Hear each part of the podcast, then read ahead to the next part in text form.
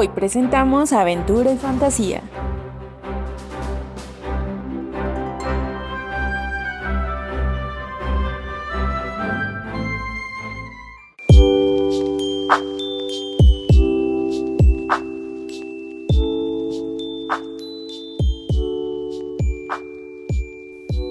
Hoy presentamos a mi papá.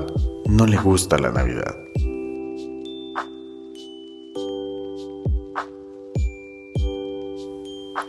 Comenzamos.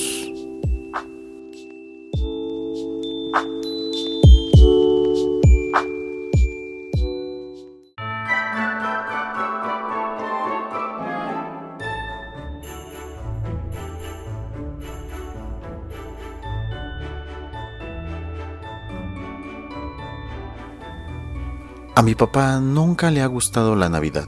Bueno, no es que no le guste, es solo que nunca quiere festejar la Navidad con una cena navideña. En toda mi niñez e infancia he pasado la Navidad sin esa tradición de la cena de Nochebuena. Mi mamá siempre me ha dicho que eran temas personales de mi padre y que no me entrometiera. Y durante mucho tiempo respeté eso.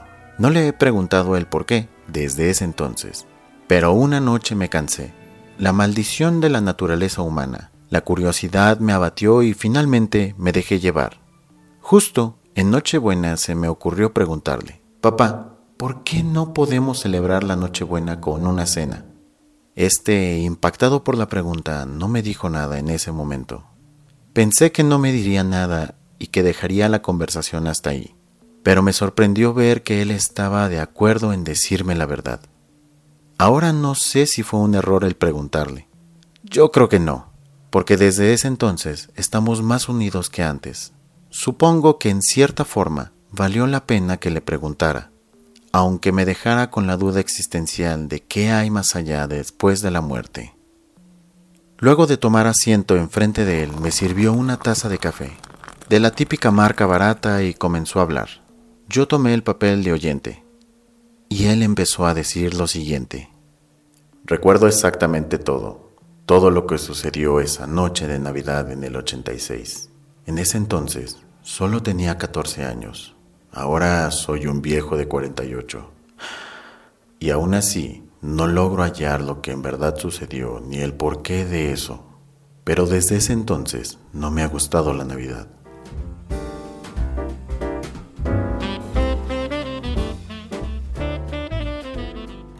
En 1986 era víspera de Navidad. Mi madre estaba preparando la mesa para la cena con toda la familia. Mis abuelos, mis tías, mis tíos, mis primos pequeños y los de mi edad, todos reunidos en esa mesa disfrutando de la fría noche de Navidad, cálidos en un mismo techo. El olor seductor del banquete navideño me reconfortaba y me emocionaba. Mi hermana pequeña, tu tía Lucy, solo estaba interesada en los regalos que recibiría esa noche. En ese entonces, ella solo tenía cuatro años. Era como cualquier otro niño en Navidad. Aunque había algo que me desalentaba, mi padre no estaría para la cena. Llegaría después de que todos los invitados se fueran, pues su trabajo lo solicitó para un viaje de negocios en una ciudad la cual quedaba siete horas de viaje para esa misma noche pero prometió que llegaría lo más rápido posible y que iba a traer el disfraz de Santa. Me imaginé que mi papá quería impresionar a los niños de la cena, o en otro caso, solo a tu tía. Así siempre ha sido. Siempre trataba de dar la mejor impresión. La mesa ya estaba lista, todo en su respectivo lugar. Luego de unos minutos, habían llegado los invitados toda la familia reunida nuevamente como era de costumbre en cada año. En ese momento, mi papá hizo una larga pausa mientras se acomodaba en el sillón y me miraba fijamente, para después continuar diciendo, Mis tíos llegaron junto a mis primos, Peter, el más pequeño de mis primos, con solo seis años de edad, y los otros, Alex de 15, Juan de 12 y el mayor de todos nosotros, Brian de 17. Mis abuelos llegaron después y como siempre llevaban los regalos para mí y tu tía Lucy. Luego de recibir y guardar esos regalos, todos tomamos asiento en la mesa. Era lo usual. Primero oración y dar gracias. Luego mi madre dio la noticia de que mi padre estaría ausente esa noche. Luego eran los chismes e historias de mis tíos o tías, mientras que mis primos y yo estábamos hablando, diciendo todo tipo de chistes e incluso algunas historias de terror. En algún momento nos llamaron la atención debido a que no debíamos contar historias de ese tipo en la mesa, y menos en Navidad.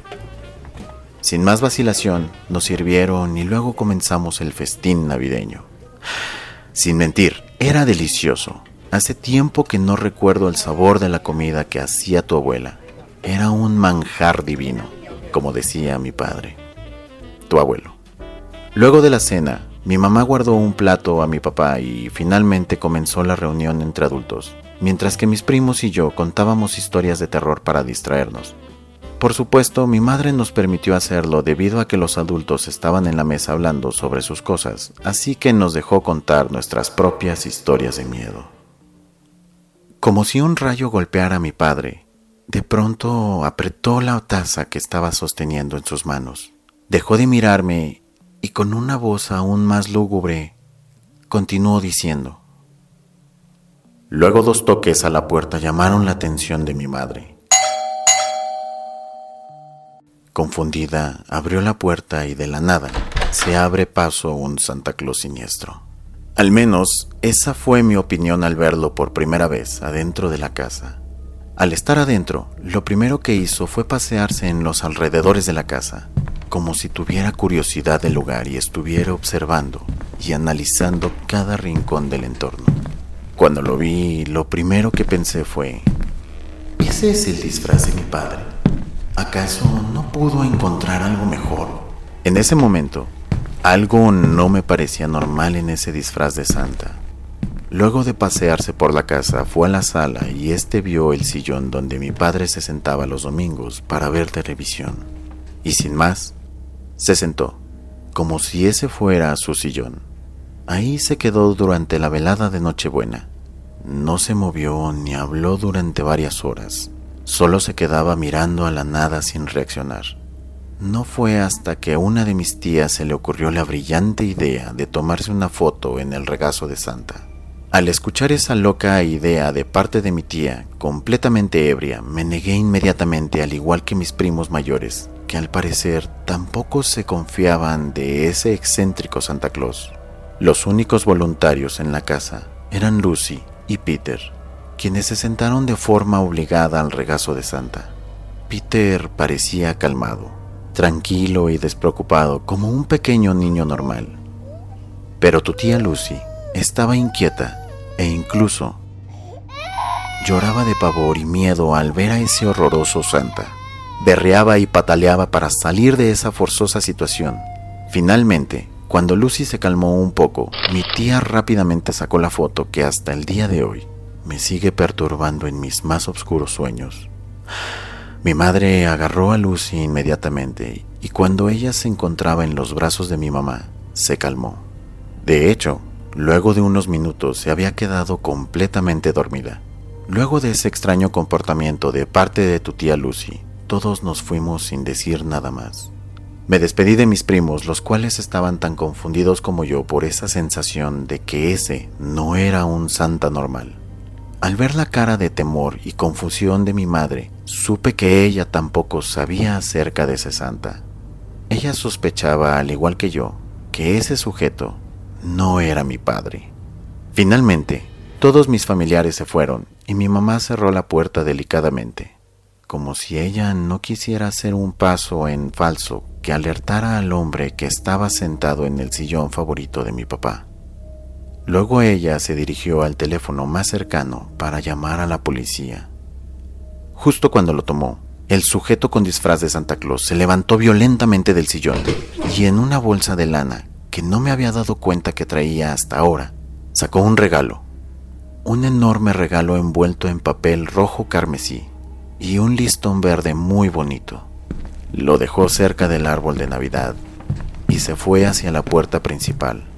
La abrió y salió de la casa para luego desaparecer en el oscuro abismo de la noche fría y melancólica navideña, acompañada de villancicos y cascabeles sonando por el ambiente.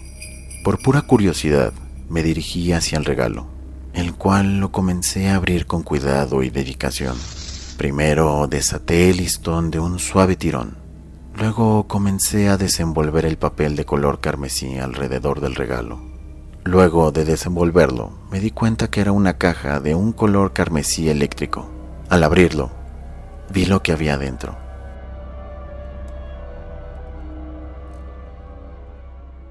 Me sorprendió ver que era el reloj de mi abuelo, que le había heredado a mi padre y que esa mañana antes de irse me había dicho que me lo daría a mí como regalo de Navidad. En ese momento pude notar una sensación cálida de afecto y una corriente dulce que resbalaba por mi rostro.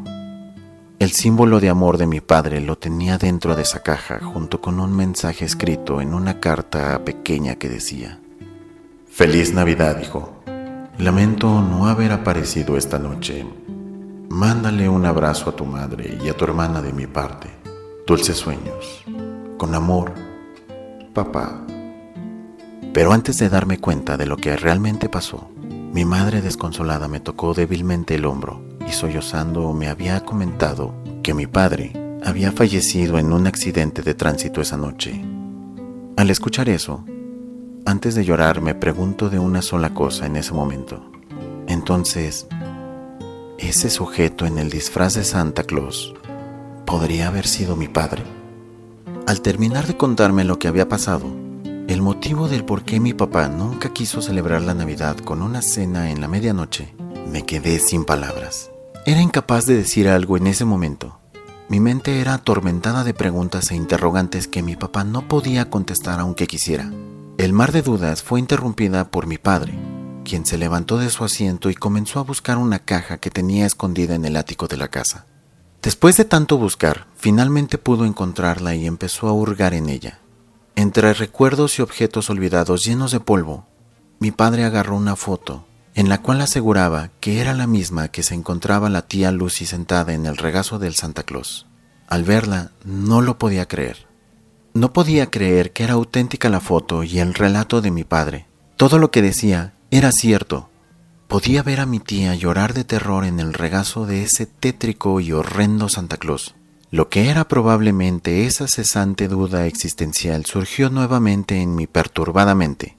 Entonces, si es posible que exista algo más allá de la muerte, y esto es prueba de ello.